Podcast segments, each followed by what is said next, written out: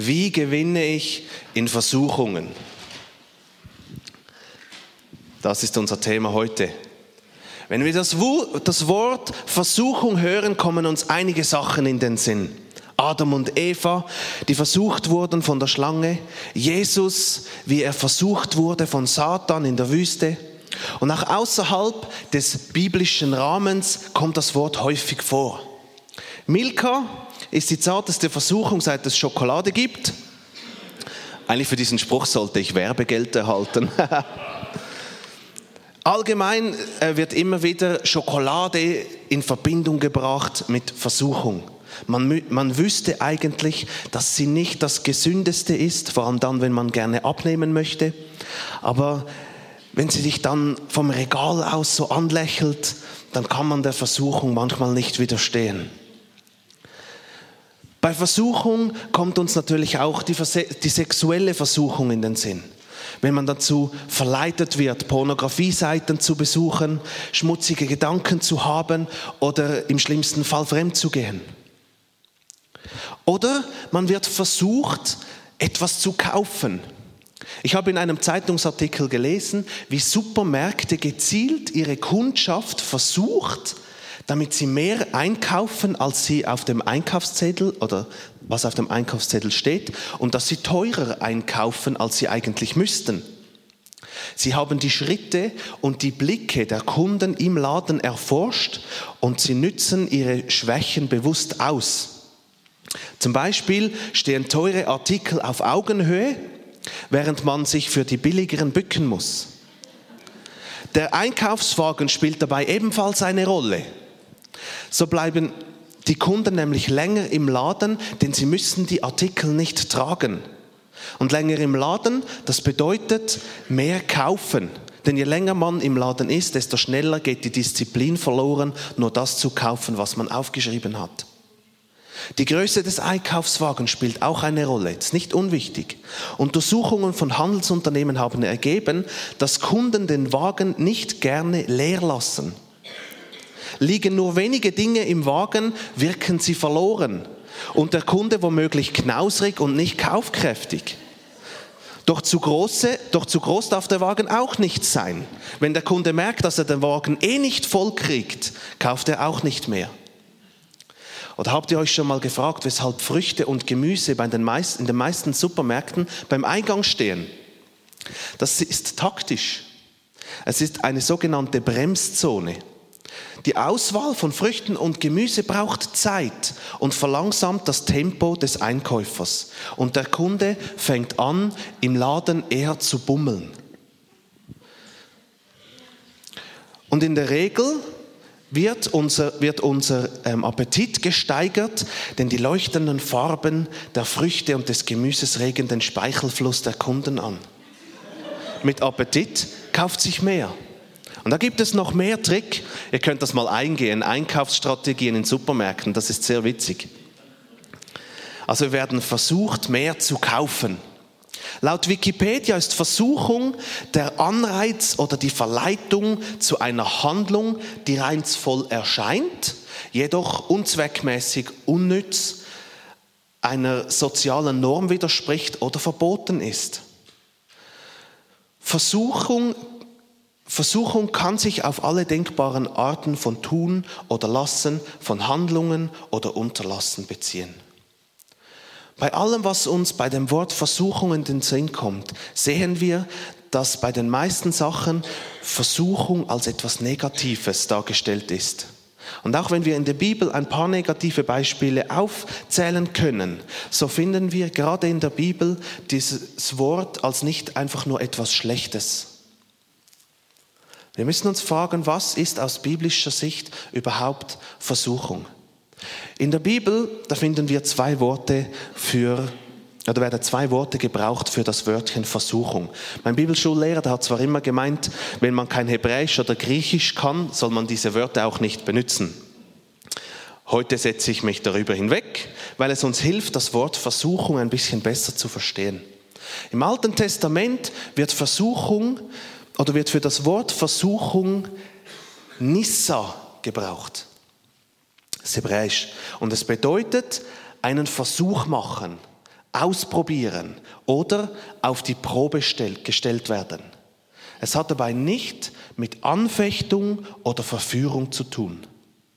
In Richter 3, Vers 1 und 4 können wir lesen, der Herr ließ einige Völker im Land Kanaan bleiben, um Israel auf die Probe zu stellen. Durch sie wollte der Herr die Israeliten prüfen und sehen, ob sie seine Gebote befolgen, die er ihnen, ihren Vorfahren durch Mose gegeben hatte. Da kommt das Wort auf die Probestelle, prüft werden. Das ist das Wort Nissa. Im Neuen Testament wird Versuchung mit dem Wort Pairasmos gebraucht. Und dieses Wort, das hat zwei Bedeutungen. Einerseits meint es ein angefeindet sein, verunsichert und angegriffen werden. Also, wenn man das Deutsch übersetzen möchte, Anfechtung. Es kann durch Leid, Schmerz oder Not geschehen und es führt bei uns zu Zweifel, Irrwerden oder im schlimmsten Fall zum Abfallen vom Glauben. In Lukas 8, 13, da können wir lesen, bei anderen ist es wie mit der Saat, die auf felsigen Boden fällt. Wenn sie das Wort hören, nehmen sie es mit Freude auf, aber sie sind wie Pflanzen ohne Wurzeln. Zunächst glauben sie, doch wenn eine Zeit der Anfechtung kommt, wenden sie sich wieder ab. Das Wörtchen Anfechtung für Versuchung. Die zweite Bedeutung heißt Betörung, Täuschung oder Verführung. Und dies kann durch die Welt, durch das eigene Ich oder durch Satan geschehen.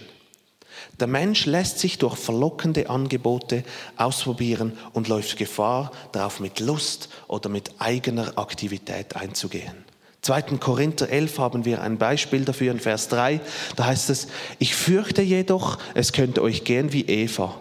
Eva wurde auf hinterlistige Weise von der Schlange verführt und genauso können auch eure Gedanken unter einen verhängnisvollen Einfluss geraten, sodass die Aufrichtigkeit und Reinheit eurer Beziehung zu Christus verloren geht. Da haben wir das Wörtchen verführt.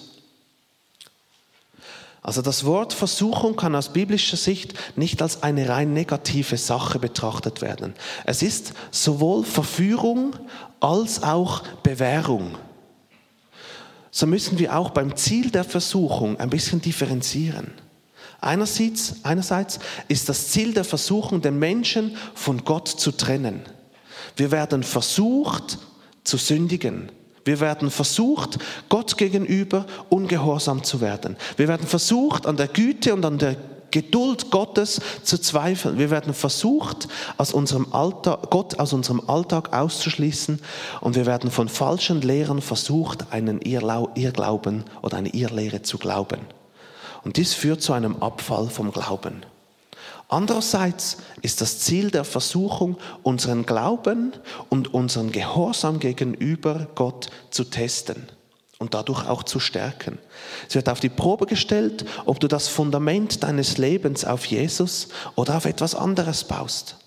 Es wird auf die Probe gestellt, ob du Gott und seinen Geboten folgst, auch wenn es für dich im ersten Augenblick schwierig ist oder als ein Nachteil erscheint. Es ist wichtig, dass wir die Bedeutung des Wortes verstehen, damit wir in Situationen der Versuchungen richtig analysieren können und danach reagieren können. Und wir müssen uns fragen, wer oder was versucht uns? Da lohnt es sich, die Bibel in die Hand zu nehmen. Daran finden wir einige Beispiele. Und dabei geht es mir nicht in erster Linie darum, wie die Menschen auf die Versuchung reagieren, sondern es geht lediglich um die Frage, wer versucht. Wir stellen fest, dass wir versucht werden von Satan. In der Bibel finden wir drei Beispiele von Menschen, die direkt von Satan zur Sünde versucht oder eben verführt wurden. Satan wird allgemein in der Bibel auch immer wieder als der Versucher oder Verführer bezeichnet. Sein Ziel ist ganz klar, durch Täuschung, Lügen, aber auch durch Schmerz und Leid die Menschen von Gott zu trennen. Eines der Beispiele ist Eva, die von der Schlange verführt wird. 1. Mose 3, 1 bis 6 möchte ich lesen. Die Schlange war das listigste von allen Tieren, die Gott der Herr erschaffen hatte. Hat Gott wirklich gesagt, fragte sie die Frau, dass ihr keine Früchte von den Bäumen des Gartens essen dürft. Selbstverständlich dürfen wir sie essen, entgegnet die Frau. Von Eva ist da die Rede, der Schlange. Nur über die Früchte vom Baum in der Mitte des Gartens hat Gott gesagt, esst sie nicht, ja berührt sie nicht einmal, sonst werdet ihr sterben. Ihr werdet nicht sterben, zischte die Schlange. Gott weiß, dass eure Augen geöffnet werden, wenn ihr davon esst. Ihr werdet sein wie Gott und das Gute vom Bösen unterscheiden können. Die Frau sah die Früchte die Frau sah, die Früchte waren so frisch, lecker und verlockend und sie würden sie klug machen. Also nahm sie eine Frucht bis hinein und gab auch ihrem Mann davon. Da aß auch er von der Frucht. Satan streut durch Lügen bei Eva Zweifel und stellt ihren Gehorsam gegenüber Gott sehr auf die Probe. Er verführt sie, indem er auf ihr Ego anspricht. Du wirst sein wie Gott, klug werden. Er wusste, welche Knöpfe er drücken musste, um Eva und Adam, und Eva und Adam gingen ihm auf den Leib. Das Resultat war der geistliche Tod und die Trennung zwischen Gott und den Menschen. Das zweite Beispiel, da finden wir bei Hiob. Satan klagte bei Gott an, dass Hiob nur so treu und gläubig ist, weil er so viel Wohlstand genießt. Er hat ja alles. Und Gott ließ zu, dass Satan ihn auf die Probe stellt und ihm alles nahm, was er hatte. Die Rinder weg, Schafe weg, Kamele weg. Alle Kinder sind umgekommen. Und Satan hat schlussendlich auch seine körperliche Gesundheit angegriffen. Mit Verlust, Leid und Schmerz versuchte Satan, Hiob zu brechen und ihn zum Sündigen zu versuchen. Wir können nachlesen, es ist ihm nicht gelungen. Bei allem Leid hat sich Hiob kein einziges Mal Gott gegenüber versündigt. Und das dritte, dritte Beispiel, das finden wir bei Jesus, als er in der Wüste von Satan verführt wurde. Da können wir nachlesen, Matthäus 4, 1 bis 3. Da heißt es, danach führte der Heilige Geist Jesus in die Wüste, weil er dort vom Teufel auf die Probe gestellt werden sollte. Nachdem er 40 Tage und 40 Nächte keine Nahrung zu sich genommen hatte, war er sehr hungrig. Da traf der Teufel zu ihm und sagte, wenn du der Sohn Gottes bist, dann verwandle diese Steine in Brot. Wie wir auch hier lesen können, ließ Gott die Versuchung von Satan zu. Dieser tritt dann auch persönlich auf. Er spricht Jesus auf die Situation an, in der er sich befindet. Er ist am Fasten.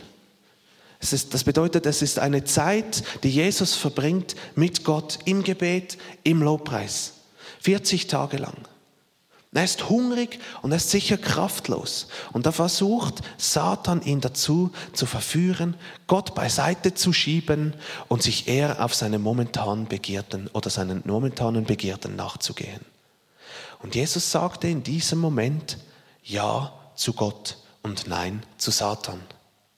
Wenn wir weiterlesen, sehen wir, dass Satan danach als Theologe daherkommt. Er hüllt seine Versuchungen in ein frommes Gewand.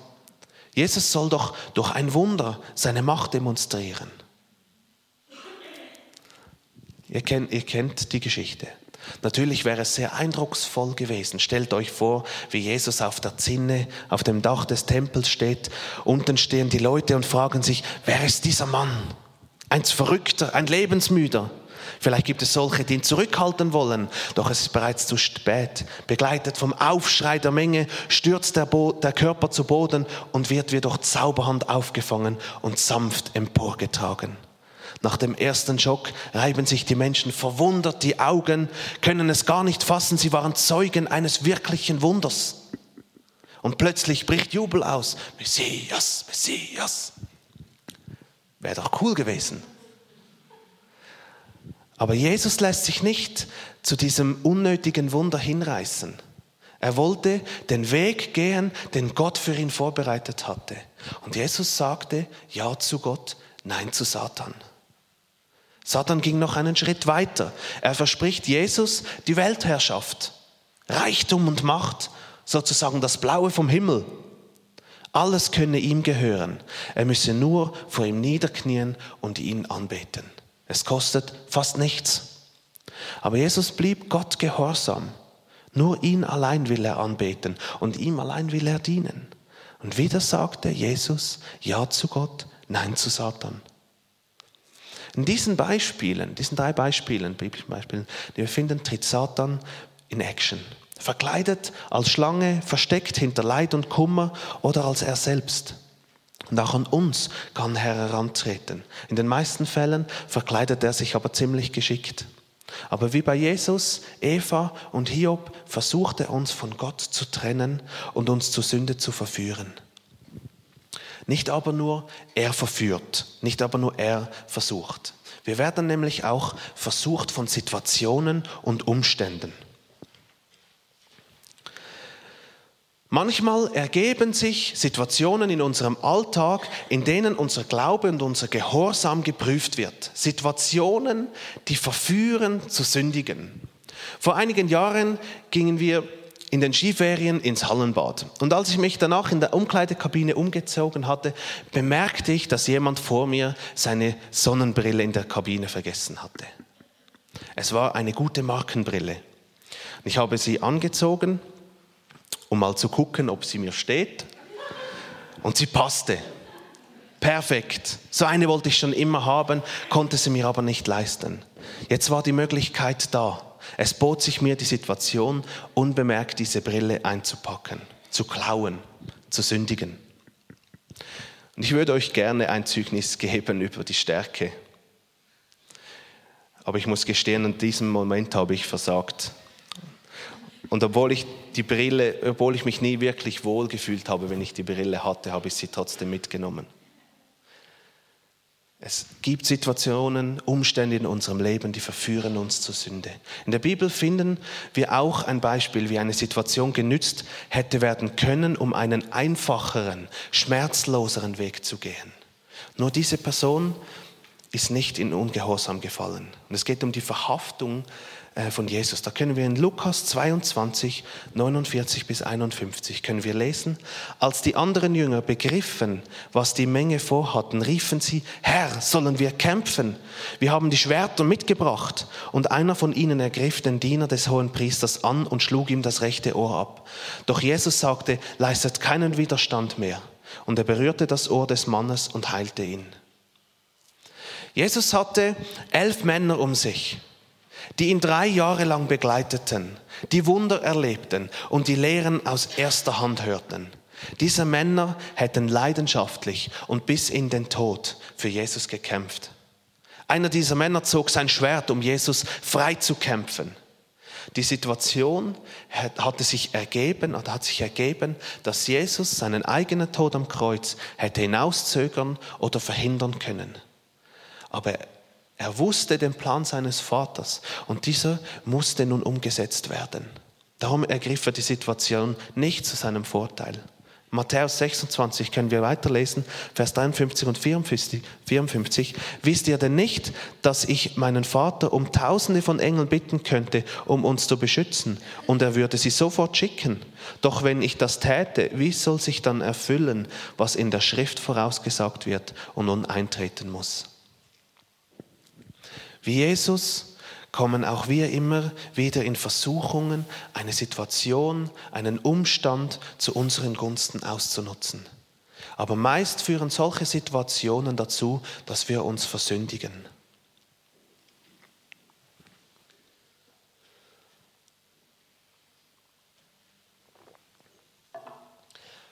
Weiter werden wir auch versucht von unserem eigenen Ego.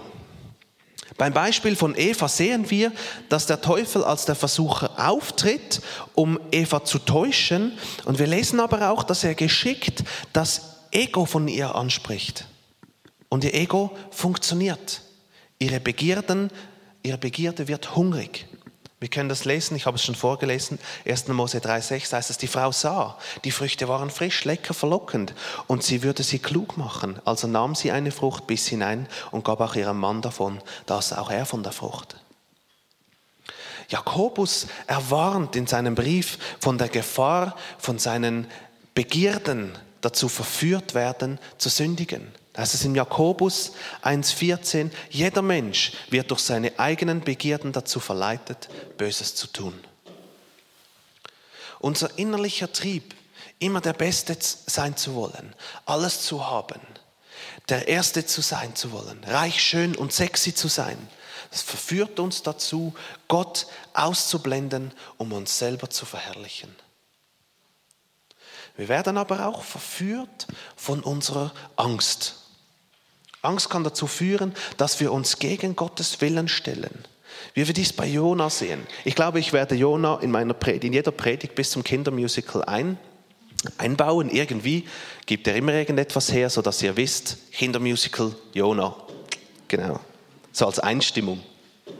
Er bekommt von Gott den Auftrag, nach Ninive zu gehen, um dort gegen die Bewohner zu predigen. Gott sagt, dass die Bosheit der Menschen bis zu ihm in den Himmel hinaufstieg. Ninive war eine große und reiche Stadt, die Perle des Ostens, aber auch das Zentrum der Unmoral und Verderbtheit. Und als Gott ihm den Auftrag gab, nach Ninive zu gehen und zu predigen, kann ich mir vorstellen, dass er sich die große Stadt vor Augen geführt hat und Angst aufkam. Und diese Angst verführte Jona dazu, von Gott wegzulaufen und nicht seinem Plan zu folgen. Aufträge von Gott, Impulse vom Heiligen, Geist, vom Heiligen Geist, die fallen uns nicht einfach immer locker auszuführen. Es ist nicht immer einfach, die einfach so auszuführen. Es braucht Überwindung, es braucht Mut. Die Angst aber verführt uns aufzugeben, es gar nicht erst anzufangen oder vor der Herausforderung zu fliehen. Wir werden aber auch verführt von Menschen. Wer kennt nicht die Situation, wenn man dem Gruppendruck nachgibt und etwas macht, von dem wir wissen, dass es nicht gut für uns ist? Probier mal, mach mal. Gruppen oder der allgemeine Trend der Schweiz versucht uns, Dinge zu tun oder zu lassen, die nicht nach Gottes Willen sind. Wir lassen Gottes Plan außer Acht, um den Trend nachzugehen oder Menschen in unserem Umfeld zu gefallen. Da finden wir auch wieder die Versuchung von unserem Ego. Jesus wurde in dieser Hinsicht auch versucht. Als er am Kreuz hing, spotteten die Menschen. In Matthäus 27, Vers 39 und 40 können wir das lesen. Die Leute, die vorübergingen, beschimpften und verhöhnten ihn. So, du kannst also den Tempel zerstören und in drei Tagen wieder aufbauen.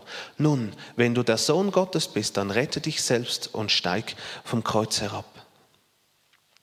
Die Menschen versuchten Jesus mit ihrem Spott dazu zu verführen, Gott gegenüber ungehorsam zu werden. Mit dem Tod Jesu und seiner Auferstehung soll die Welt gerettet und die Menschen wieder mit Gott versöhnt werden. Hätte er der Versuchung der Menschen nachgegeben, was er auch hätte tun können, wäre nicht auszurechnen, wo wir heute stehen würden. Ich wäre wahrscheinlich nicht hier vorne. Und Jesus sagt auch in diesem Moment, in Schmerz und Leid einmal mehr Ja zu Gott. Wir werden auch von Gott auf die Probe gestellt. Das ist immer wieder mal ein Thema. Werden wir von Gott versucht? Werden wir von Gott verführt? Und da das Wort Versuchung einen negativen Touch hat und meist mit Sündigen verbunden wird, gefällt mir die Bedeutung auf die Probe stellen. Aber auch da müssen wir aufpassen, denn Jakobus schreibt in Jakobus 1.13, doch wenn jemand in Versuchung gerät, Böses zu tun, soll er nicht sagen, es ist Gott, der mich in Versuchung führt. Denn so wenig Gott selbst zu etwas Bösem verführt werden kann, so wenig verführt er seinerseits jemand dazu. Gott stiftet nicht zur Sünde an, aber er stellt unseren Glauben und unseren Gehorsam ihm gegenüber immer mal wieder auf die Probe. Wie er es auch bei Abraham getan hatte. Im 1. Mose 22, Vers 1 und 2 können wir lesen, einige Zeit später stellte Gott Abraham auf die Probe. Abraham rief Gott, hier bin ich, antwortete Abraham. Nimm deinen einzigen Sohn Isaac, den du so lieb hast, und geh mit ihm ins Land Moria. Dort werde ich dir einen Berg zeigen, auf dem du Isaac als Brandopfer für mich opfern sollst. Gott testet Abrahams Gehorsam auf eine sehr herausfordernde Weise, indem er ihn aufforderte, seinen einzigen und geliebten Sohn an ihn zurückzugeben. Abraham musste sehr lange auf seinen Nachwuchs warten. Er und seine Frau Sarah waren alt und es war ein Wunder, dass sie überhaupt noch ein Kind kriegten. Gott prüfte, ob Abrahams Gottesliebe größer ist als seine Sohnesliebe, ob er den Geber höher schätzt als die lang ersehnte und endlich geschenkte Gabe. Damit es eine wirkliche Prüfung ist, musste es der Logik widersprechen. Es musste etwas sein, gegen das sich Abraham sträuben würde. Es ist eine Sache zu, fordern, dass man Gottes Wort gehorchen muss, wenn man auf etwas wartet. Es ist aber etwas ganz anderes, seinem Wort zu vertrauen und zu gehorchen, wenn man es schon empfangen hat.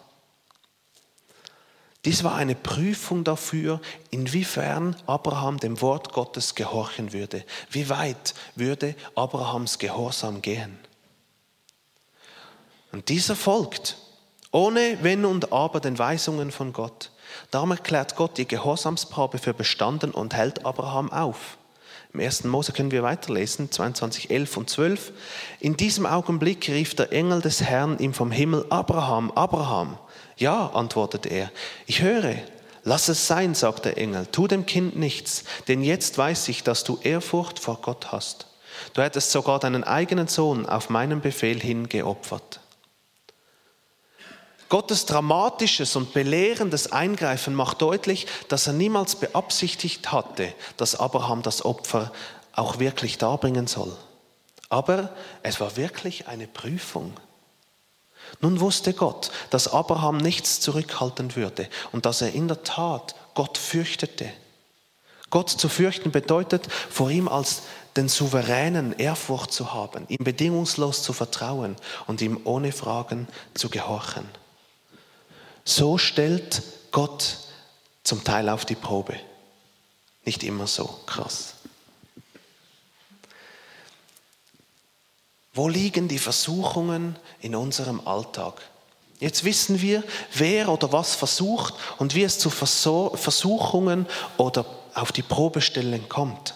Und sicher habt ihr schon Dinge in eurem Alltag entdeckt, wo ihr mit Versuchungen zu kämpfen habt. Und ich hoffe, ihr könnt jetzt die Versuche ein bisschen einordnen. Wer versucht? Wie versucht? Oder stellt Gott mich auf die Probe? Ich habe in meinem Leben festgestellt, dass beide Arten von Versuchungen, also zur Sünde oder eben auf die Probe gestellt werden, in meinem Leben sichtbar sind. Ich bin immer wieder versucht, zu lügen, um besser dazustehen. Ich habe damit zu kämpfen, nicht schlecht über andere zu sprechen. Ich merke, wie mein Stolz mir immer wieder in den Weg kommt. Oder ich bin herausgefordert, nicht neidisch auf andere Menschen zu sein. Ich stelle aber auch die Prüfungen Gottes fest. Wenn ich den Worship leiten darf und Gott mich auffordert, einen Aufruf zu machen für diejenigen, die einen Schmerzen an einem bestimmten Ort haben, da wird mein Glaube und mein Gehorsam getestet. Wenn ich von Nichtchristen gefragt werde, was ich von Beruf bin, da muss ich jedes Mal zuerst leer schlucken. Wo liegen die Versuchungen in eurem Alltag? Nehmt euch kurz die Zeit, eure Versuchungen zu entlarven und fragt Gott vielleicht auch, was ist der Auslöser? Wer oder was ist der Versucher? Fragt Gott, ob er auch euch in gewissen Dingen auf die Probe stellt. Ich habe mal versucht, herauszufinden, welche Sünde das es in unserem Alltag geben kann, die durch Versuchungen oder Verführungen entstehen kann. Und vielleicht hilft sie euch ein bisschen beim Entlarven. Nehmt euch ganz kurz die Zeit. Ich habe eine kleine Liste äh, aufgeschrieben. Könnt ihr sie lesen? Ähm, ja,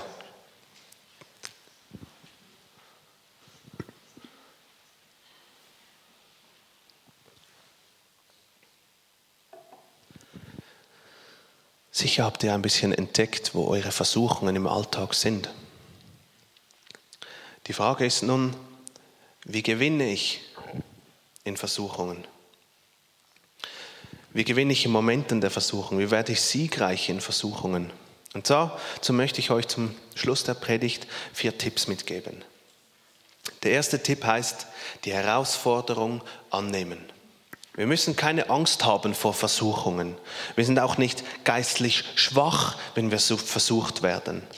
Wir müssen uns bewusst sein, dass die Versuchung zur Sünde nicht schon selbst Sünde ist. Luther vergleicht die Versuchung zur Sünde mit Vögeln, die über unseren Köpfen fliegen. Und dies können wir nicht verhindern. Aber dass, dass sie dir ein Nest auf das Haupt bauen, das kannst du verhindern. Du musst dich entscheiden, die Herausforderung anzunehmen und bewusst dagegen anzukämpfen. Wie das dann aussieht, ist unterschiedlich. Jeder funktioniert unterschiedlich. Wir können es wie Josef machen, als er von der Versuchung äh, von der Frau von Potiphar, die mit ihm schlafen wollte, fluchtartig flieh. Im 1. Mose 39, 12 können wir das lesen. Da packte sie ihn an seinem Gewand und verlangte, schlaf mit mir. Josef riss sich los, ließ sein Gewand in ihre Hand zurück und floh aus dem Haus. Er macht es radikal. Eine Zeit lang hatte ich Mühe damit, mit, mit Serienschauen auf meinem Laptop. Ich konnte nicht abschalten. Es kam viel vor, dass ich bis drei Uhr morgens mir Filme und Serien angeschaut habe. Und dies hatte einen Einfluss auf meine Gesundheit. Obwohl ich wusste, dass ich endlich schlafen sollte, habe ich es nicht geschafft. Ich musste die Herausforderung annehmen, dies in meinem Leben zu bekämpfen. Und ich habe festgestellt, dass es mir nicht gelingt, wenn der Laptop zu Hause ist.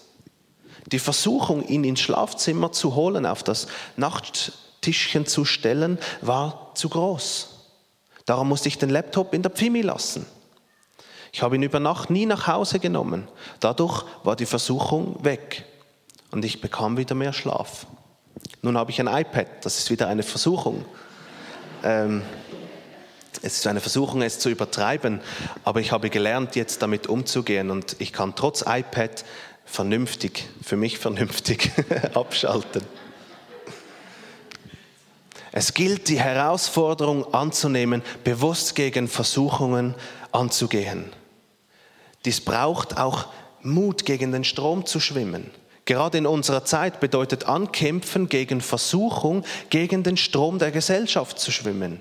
Die Jagd nach Geld, Wohlstand und Status ist ein allgemeiner Trend. Treue, Keuschheit, das sind Begriffe, die es aus dem Wortschatz verbannt werden. Die Ehe wird eher belächelt und als veraltet angesehen. Das ist manchmal ein richtiger Kampf gegen Versuchungen anzukämpfen. Und auch wenn es nicht einfach ist, lohnt es sich doch. Und dazu möchte ich euch ermutigen. Der zweite Tipp ist Jesus als unseren Beistand haben. Im Hebräer 2.8 lesen wir, denn weil er selbst gelitten hat und denselben Versuchungen ausgesetzt war wie wir Menschen, kann er uns in allen Versuchungen helfen. Und Hebräer 4,15, da heißt es weiter, Jesus ist ja nicht ein Heupriester, der uns in unserer Schwachheit nicht verstehen könnte. Vielmehr war er, genau wie wir, Versuchungen aller Art ausgesetzt, allerdings mit dem entscheidenden Unterschied, dass er ohne Sünde blieb. Mit Jesus haben wir jemanden, der genau gleich wie wir immer wieder versucht wurde, der mit Versuchungen aller Art zu kämpfen hatte und der siegreich darin war. Darum, darum werden wir auch im Vater unser gelehrt zu beten. Matthäus 6,13, lass nicht zu, dass wir der Versuchung nachgehen, sondern erlöse uns von dem Bösen. Er kann uns helfen, er kann uns Lösungen zeigen, er kann uns die Kraft geben, den Kampf anzunehmen. Und wenn du mit Versuchungen konfrontiert bist, wähle die Nummer von Jesus. Der dritte Tipp, den ich euch geben kann, ist das Wort Gottes.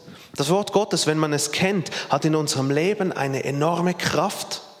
Die Wahrheiten der Bibel, die Wahrheiten über Gott verankern sich in unseren Herzen. Wenn die Versuchung kommt und sagt, lass den Kampf gegen deinen Stolz, dir fällt momentan sowieso die Kraft. Da kannst du, da kannst du entgegnen mit den biblischen Wahrheiten, ich bin vielleicht schwach, aber der, der in mir ist, ist stark und zu allem fähig. Das Wort Gottes ist enorm wichtig. Es ist auch das Geheimnis vom Gehorsam vom Abraham. Er kannte die Verheißungen Gottes über seinem Leben. Und er vertraute Gott, dass diese Verheißungen wahr werden würde, egal was geschehen wird.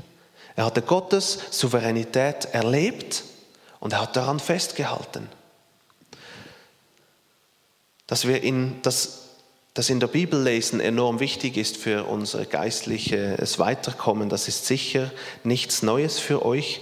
Aber ich will es einfach immer wieder in Erinnerung rufen. Der vierte Tipp zum Schluss ist gegenseitiger Beistand. Gott hat nicht aus Spaß die Gemeinde erfunden.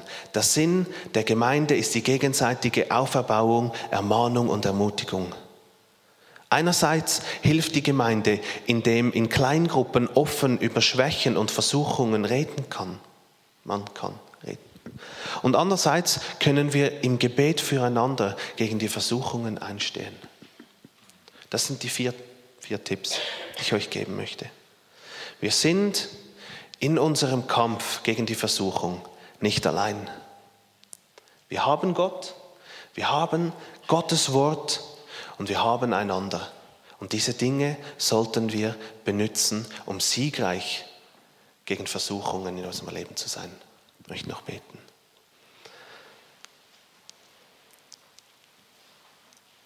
Danke dir vielmals, Vater, dass wir dürfen wissen, dass du an unserer Seite stehst.